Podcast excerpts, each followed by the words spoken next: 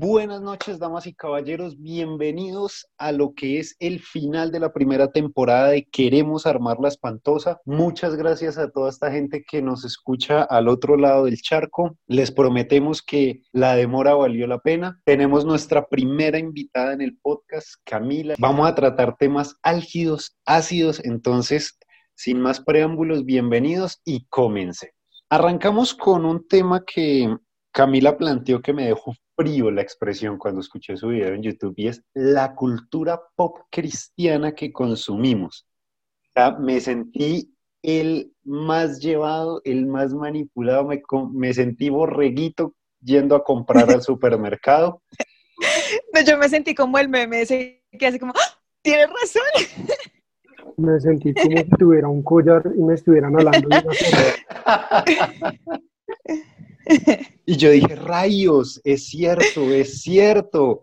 Entonces dije, no, no, no, hay que preguntarle. Entonces, Cami, defínenos eh, cómo lo encontraste y cómo llegaste a eso, la historia detrás de tu video y háblanos un poquito de esa cultura pop cristiana. Bueno, hola a todos primero. El tema comenzó por una conversación con una amiga que no es cristiana, ella más bien practica principios budistas y a mí me encanta hablar con ella porque eh, somos, eh, tenemos la misma profesión, somos artistas plásticas, entonces eh, ella tiene una manera muy particular de teorizar las cosas que a veces yo no logro hacerlo así. Eh, de hecho, tengo que agradecerle a ella que, bueno, casi que en los videos siempre como la persona que me ayuda a aterrizar un poquito las teorías es ella. Y me encanta porque no es cristiana, entonces me ayuda a ver las cosas de una manera muy objetiva. Y ella eh, una vez hizo una publicación acerca del budismo pop.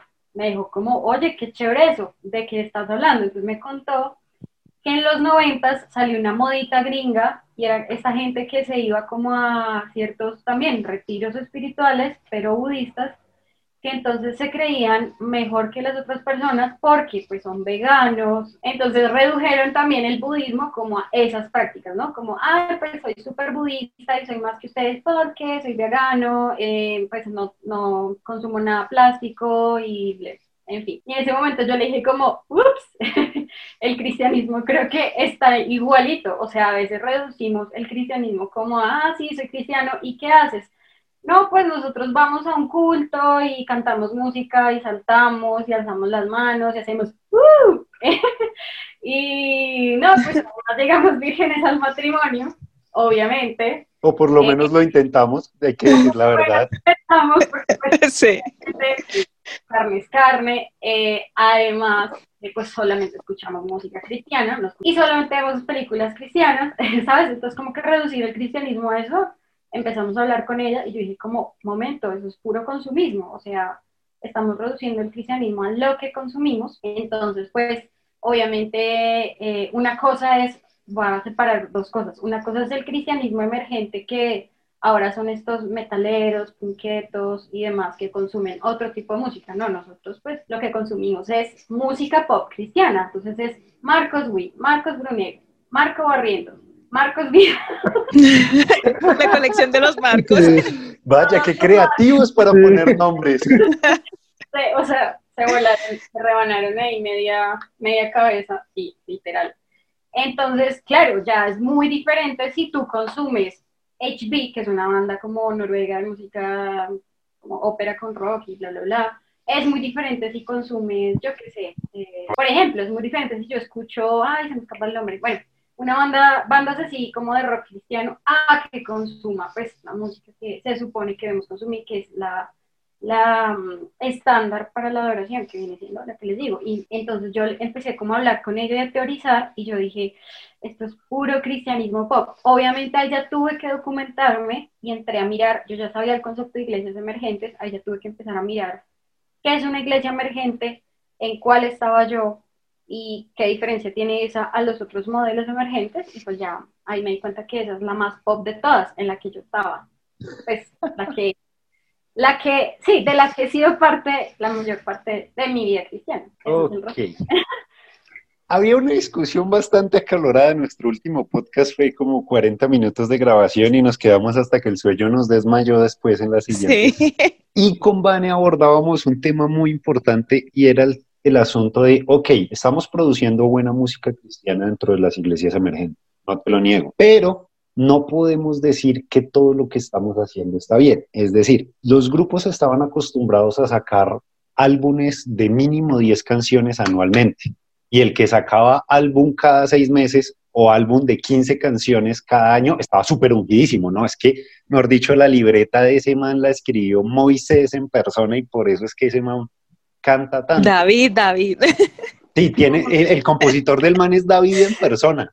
Está por excelencia, ¿no? El sueño de todo joven soltero, ser un salmista. Sí, es que no, él, él no camina, los ángeles los suben a la plataforma. Y entonces llegamos a la conclusión con Vane, sí, hay, digamos, de esas 10 canciones que están sacando, hay dos o tres que están bien, que están pegadísimas. Y como le decía una vez a Sebas, hace como uno o dos años eh, iba en mi motocicleta, en Navidad eh, tenía que hacer un recorrido súper largo, estaba sin gasolina y paré de afán a tanquear en una bomba a la que nunca entro, en una estación de servicio. La sorpresa mía fue cuando estaba sonando una de las canciones del momento, pero la tenían a todo taco, o sea, se la estaban parreando. Yo vea, pues, estamos teniendo éxito, qué maravilla. Tú empecé a tanquear. Mientras tanqueé, la canción terminó y después siguió Dari Yankee normal, o sea, estaba dentro de la lista de reproducción del man de la bomba y como aparecía en ritmito así como latino, como sabrosón, como reggaeton zongo, ahí caló al lado de Dari Yankee. Yo, ok, estamos haciendo algo bien, estamos saliendo un poquito de la iglesia. El punto que hablábamos con Vane es, listo, eso lo estamos haciendo bien, pero ¿qué hay de forzar o sí, de forzar a la gente a decir, oiga, escúchenos, escúchenos, es que acabamos de sacar el disco, escúchenos porque somos su iglesia, escúchenos porque somos cristianos. Esto es lo que Dios quiere. Y no es tan así, no es tan así, porque si realmente sacaste un buen producto, va a pasar lo que me sucedió a mí, que aparece en escenarios cero pensados, cero planeados, y no tienes que forzar las cosas. Si tu producto es bueno, no necesitas hacer presión, porque si no caemos en lo que cae el mundo de pagar Grammy para promocionarnos. O payola, si fuera, claro, porque también se paga payola para que lo suenen a uno en un emisor. Ah. Exacto. En cuanto a la música, o no sé si puedo aportar en este momento algo, pero eh, sí hay una necesidad igual de vender. O sea, podemos creer que no, pero la realidad es que claramente también se necesitan ingresos, obvio, y las disqueras también exigen como ciertas producciones musicales anuales o sencillos anuales, entonces no es, no es, tan, no, es tan gratis, ¿saben? O sea, por eso es que, digamos que me llamó tanto la atención el tema del consumismo, sobre todo de, de la sobremodernidad, bueno, no, no, en este caso no sería sobremodernidad, en este caso sería posmodernidad, ¿no? Que es ultra necesario consumir los productos. Eh, Pero es que yo siento que a veces, o sea, yo, yo digo, yo amo mi iglesia y me encanta, pero pues a veces siento que es como, es que eh, la, la líder tal o la cantante tal se puso la chaqueta de jean con el sticker acá, no sé qué, y yo la quiero exactamente igual. Y empieza es como esa competencia a tratar de que nos copiemos, o no sé, o sea, como que de cierta manera nos incitan a, a mira, este, este es el celular santo y esta marca es lo máximo, yo, yo te digo que lo compres. Y pasa, o sea, yo lo he visto Sí, o en la sea, iglesia, igual nos venden la camisetas, Instagram de, oye, comí con mi novio acá y todos quieren ir allá. Exacto. Entonces siento que eso se, eso pasa mucho en la iglesia y a veces, y yo eso lo he hablado con Fercho, o sea, eso me cuestiona mucho de realmente cuál es la identidad que tiene cada uno, porque, porque sí, como que nos dicen, sí, la identidad, todos somos hijos de Dios, somos santos, somos eh, redimidos, pero finalmente yo considero que a cada uno Dios nos hizo algo especial, nos dio como esa esencia particular y a veces como por tratar de ser aceptados en ese núcleo de, de, la iglesia, entonces yo empiezo a morir a lo que soy yo para ser aceptado y me tengo que vestir como se visten todos, ya no con la falda hasta los tobillos y con el... Se calentó esto, eh, no fuimos, no fuimos. Sin, sin, las niñas, por favor, no se maquillen, pecado, pero finalmente sí se, se maneja una moda en la iglesia. ¿Mm? Moda que está puesto por lo que usan los de alabanza, ¿no? Hay que decirlo claro. Las estrellas de la cultura pop cristiana y realmente lo que ellos consumen, pues obviamente, y más ahora con redes sociales, claramente tú vas a sentir que, o sea, de cierta manera, bueno, sumémosle que las redes sociales sobre todo en Instagram, uno siempre ve lo mejor de la persona, lo más perfecto de la persona, como qué consume, con qué se viste, cómo hace ejercicio, qué estilo de vida tiene, que Instagram el, el estilo de vida. Entonces, seguramente si hay un joven muy motivado en algún momento a seguir a Jesús y a crecer espiritualmente, y más encima está viendo Instagram, las personas que lo inspiran, ¿quiénes son? Pues los líderes de alabanza, los líderes, los que predican y demás, pues tú vas a querer obviamente consumir todo lo que ellos consumen, porque nuestra cultura es así, digamos, ahí no es que sea malo, sino que nuestro, nuestra cultura es postmoderna, entonces uno siempre cree que va a lograr ciertos objetivos en la vida en la medida en que consuma lo mismo que otras personas están consumiendo y que se vea como esas personas se ven. Perdóname, Cami, pero yo sí discrepo en una sola cosa y es que sí es malo. O sea, desde nuestro punto de vista, o bueno, al menos del mío, sí es malo porque esa persona que va llegando nueva al Evangelio, realmente a él no le interesa, o sea, si lo miramos desde el punto de vista de Dios, a él no le interesa cómo se viste el líder de alabanza, a él no le hace ninguna diferencia la chaquetica de moda. Él lo que necesita es que su vida cambie para que esos pecados y todas esas cosas que lo atormentan a uno por lo general cuando llega a Jesús cambien y él pueda conocer a Dios y ser libre. Eso es lo que le importa a Dios. Entonces, cuando él llega y no se le habla de eso, sino que todo el tiempo se le está impulsando a que él consuma esa cultura, que él se convierta en esa cultura, en el momento en el que llega una tormenta como la pandemia, en el que llega un cáncer, en el que llega un accidente, un desempleo, lo que sea, su fe no tiene bases. Es una persona que tal vez, eh, no sé, se me murió mi mamá por COVID-19 y ni siquiera salía de la casa. Nadie la contagió, nadie tuvo contacto con ella. ¿De quién es la culpa? De Dios. ¿Por qué? Porque es que el Dios que me vendió la cultura pop es muy diferente al Dios real. Y ahí es donde nace el problema, nace este podcast y nace todo este proyecto que nosotros estamos haciendo para levantar la mano y decir, oiga, están haciendo cosas mal, nos estamos desviando y va a pasar, y pasó de hecho lo que fue el, tema de la pandemia que estamos viviendo, y la iglesia no va a ser la misma después de esto. Me retrato y tienes toda la razón, o sea, sí es malo y es lo que traté de plantear en el video. Obviamente la decisión de uno es, listo, ¿qué, qué, qué tan profundo va a llegar yo en mi relación con Jesús? Obviamente. Pero si tú de entrada ves, vas a una iglesia esperando recibir el agua, el pan de vida, y te están diciendo, listo, pero primero tienes que ir a un encuentro, por ejemplo. Listo, en el encuentro que estamos haciendo, nos estamos yendo por las ramas, ¿no?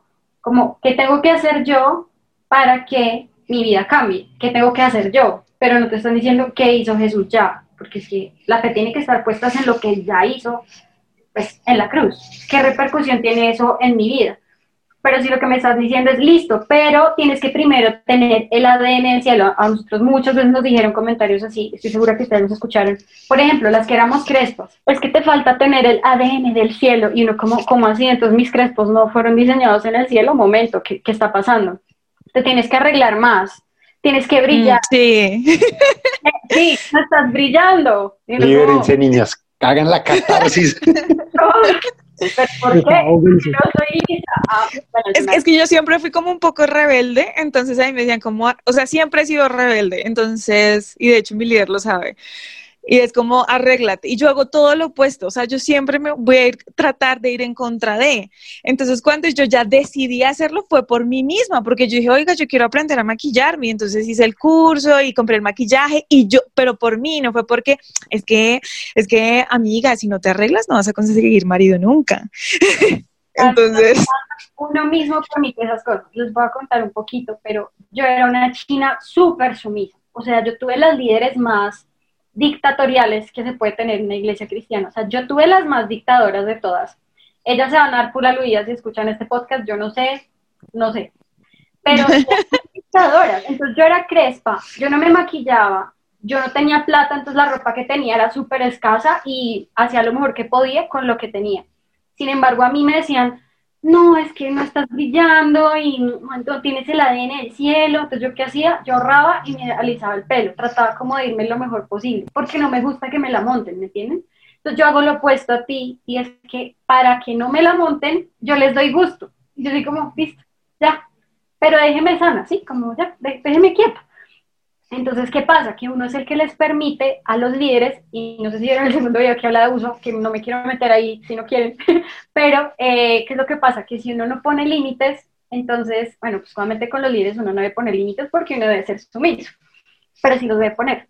La realidad es esa, uno sí los debe poner porque si uno les da pie a que se metan incluso con tu físico, con cómo te vistes, con quién te gusta, quién no te puede gustar, qué carrera tienes que estudiar, claramente ellas o ellos ven luz verde y se comienzan a meter en cosas que ya no les competen a un líder, a un líder que le compete, guiarte a una relación con Jesús. Vamos a la palabra a ver qué dice Jesús. Oremos a ver qué enseñó Jesús pero no como cambiarte también la identidad, la ropa, el peinado, absolutamente todo. Ahí hay un punto muy importante y es que el tema de la formación que se conoce dentro de las iglesias es formar el carácter de Jesús en las personas y eso no es más que un acompañamiento, pero de repente ya no estamos formando el carácter de Jesús, sino el nuestro, el de nuestro pastor, el de nuestro coordinador, etcétera. Y ahí es donde viene el error. Les voy a contar otra novedad. Ustedes, o sea, ese es del lado de la película de ustedes. Entonces, la niña rebelde a la que rechazan porque no se ve como la princesa del cielo que debería ser. La princesa, sí, yo no era una princesa.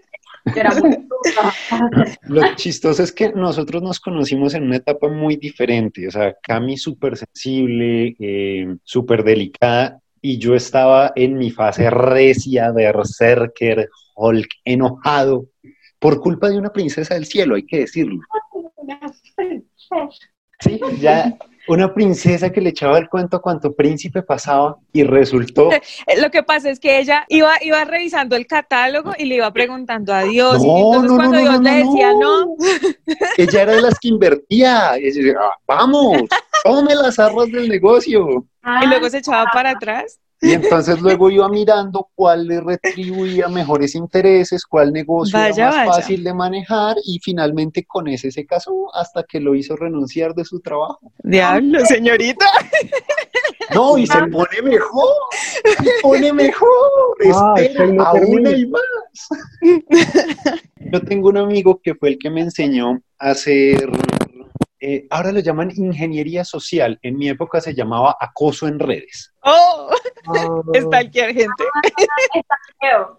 sí. Stalker profesional aprendí a enterarme de lo que alguien siente, alguien de que antes de que ese alguien lo sienta. Y yo me enteré de lo que aquella princesa estaba haciendo y simplemente desaparecí del mapa a purgar mis penas en campamentos, en viajes, en todo ese tipo de cosas y el carácter se me volvió una cosa amarga, un licor de ajenjo horrible. Y fue cuando lastimé mucha gente, hay que decirlo, pero al mismo tiempo cuando, o sea, soy un tipo acá en Colombia considerado de talla grande. Eh, he hecho ejercicio desde muy joven, siempre me han gustado la, acción, la adrenalina, las cosas un tanto violentas, rudas. Eh, Sebas es testigo, crecimos en un colegio bastante complicado. Allá no vivíamos, sobrevivíamos sobrevivíamos. La policía hacía requisas cada tres meses, generales. Las peleas las separaba la policía. Y no los profesores. No, y lo mejor es que era un colegio cristiano, menos mal. No, no. Estudié en el Hijas de Cristo Rey y las niñas que salían echadas de allá las mandaban a colegios cristianos que para que se reformaran y terminaban con apodos como muy turbios. Una amiga mía en un colegio cristiano le pusieron un apodo que Kamisutra y yo, parce. Uh. de Cristo Rey a un colegio como no, no, se supone que ya te iban a arreglar, no. De las religiosas líbrame, Señor, que de las filisteas me libro yo. Sí. No, chicos, yo era lo más inocente del mundo, o sea, en las iglesias. ¿Usted cree? Yo, ni yo no tenía ni internet, yo venía a tener internet hace como dos años en la casa. Uno. Dos, coquetear, cero. Y tres, o sea, hablar, esto que me estás diciendo de la China, estás nivel profesional, o sea, yo era como, se puede coquetear, pero si yo soy cristiana, yo no sabía que los cristianos coqueteaban, o sea, yo me estaba perdiendo un montón de cosas. No, les, decían, que las cristianas tiraban el pañuelo. No, yo... Ah, sí, deja caer el pañuelo. Pero como que ella, como que ella tiraba era una cortina entera. No, ella tenía un dispensador de mantel, una cosa increíble. Mira que lo que pasa es que eso tú sabes que cuando, cuando uno quiere minimizar el riesgo, Entonces lo que tú haces es distribuir en varias, como en varias inversiones. Eso era lo que decía la muchacha. Era una mentalidad inversionista muy fuerte. Estaba uno y yo era como, yo, yo juraba que yo también le gustaba y yo oraba por él y yo juraba que era correspondiente. yo llegaba hola, ¿cómo estás? Cuando me da cuenta se cuadraba con otra y yo, pero si yo estaba orando por él, no entiendo. Y yo entiendo, entiendo, entiendo, dijo Toreto, por las que hemos amado y las que hemos perdido. sí.